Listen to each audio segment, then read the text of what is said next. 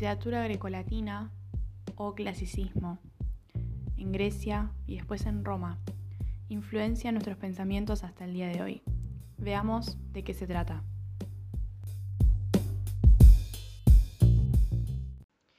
La literatura grecolatina, también denominada literatura clásica occidental, hace referencia a la producción literaria de la antigua Grecia. Grecia fue la base cultural de la civilización occidental y en ella nacieron las letras, las artes y las ciencias. Los romanos asimilaron los valores culturales de Grecia y universalizaron su cultura, y hasta el día de hoy somos influenciados por ella. Hacia los siglos XII y X a.C., grupos aqueos, dorios, eolios y jonios empezaron a poblar la Hélade y darían origen a la cultura griega.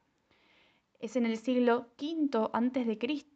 en donde Grecia alcanzó notable y esplendor cultural y artístico, y era la época de Pericles.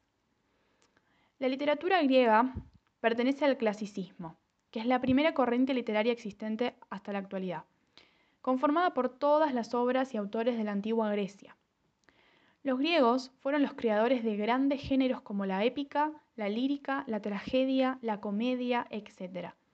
Además, sientan los valores trascendentes del clasicismo.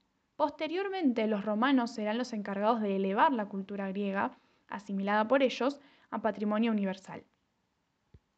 En otras palabras, se copian bastante de la cultura griega, pero logran distribuirla de manera masiva. El interés por el hombre, que caracterizó a toda la civilización griega, impregnó también su arte. En sus realizaciones buscaron la belleza ideal, por medio de la proporción, la armonía y el equilibrio. Tendieron a ser fieles a la naturaleza y al orden. En la arquitectura se destacaron los grandes templos en honor de los dioses, y en la escultura la representación humana de dioses o de mortales, que en su desnudez, juventud y apostura irradian plenitud.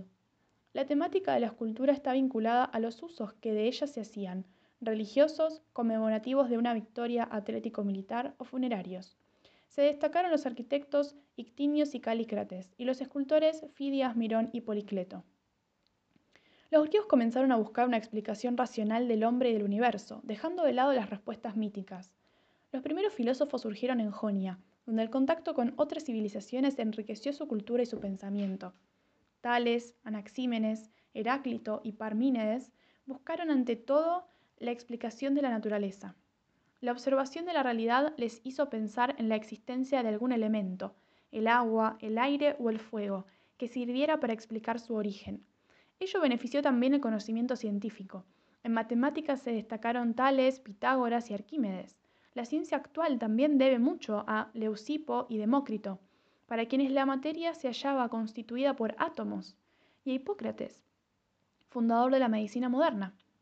La segunda mitad del siglo V a.C. presenció en Atenas, y a partir de ella en toda Grecia, una auténtica revolución filosófica.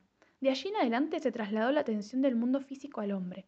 Surgieron los sofistas, maestros de sabiduría ambulantes, que por el pago de altos honorarios enseñaban el arte de convencer por medio de la palabra, fundamental para lograr éxito en la actividad política.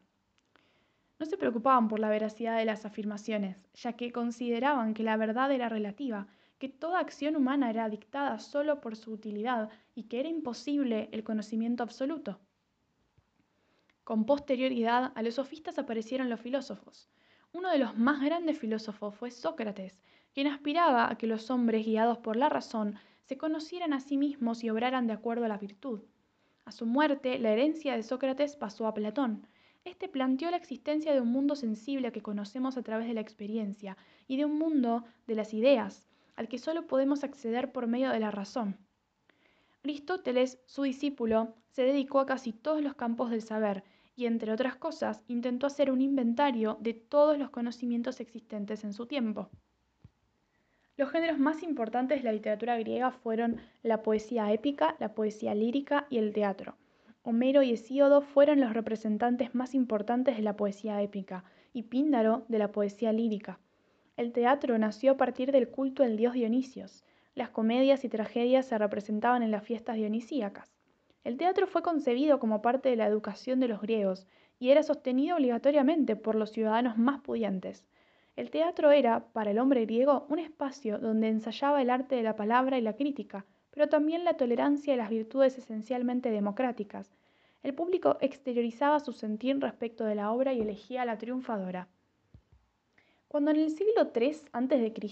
comienza a extinguirse el fuego de la cultura helénica, otro pueblo, Roma, irrumpe enérgicamente en la historia y deslumbrado por su brillo se transforma en el heredero directo de la espléndida civilización que Grecia había creado en su época áurea y en su más entusiasta difusor por Occidente.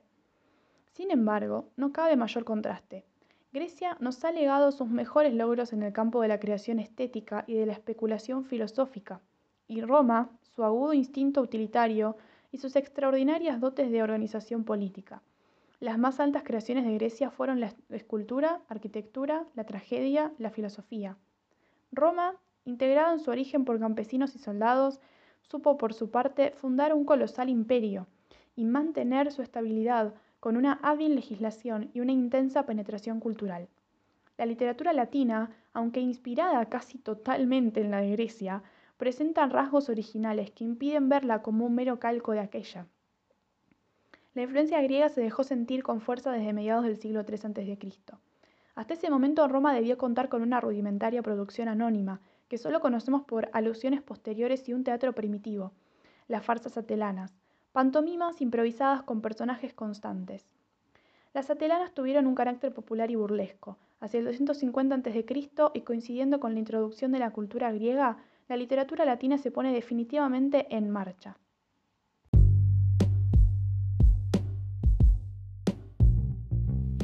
Diez siglos de arte, literatura y filosofía no pueden pasar desapercibidos. En el próximo vamos a ver cómo la Edad Media decide retomar todo esto y la realidad es que, como dije al principio, hasta el día de hoy seguimos siendo influenciados por muchas de las cosas que se muestran acá.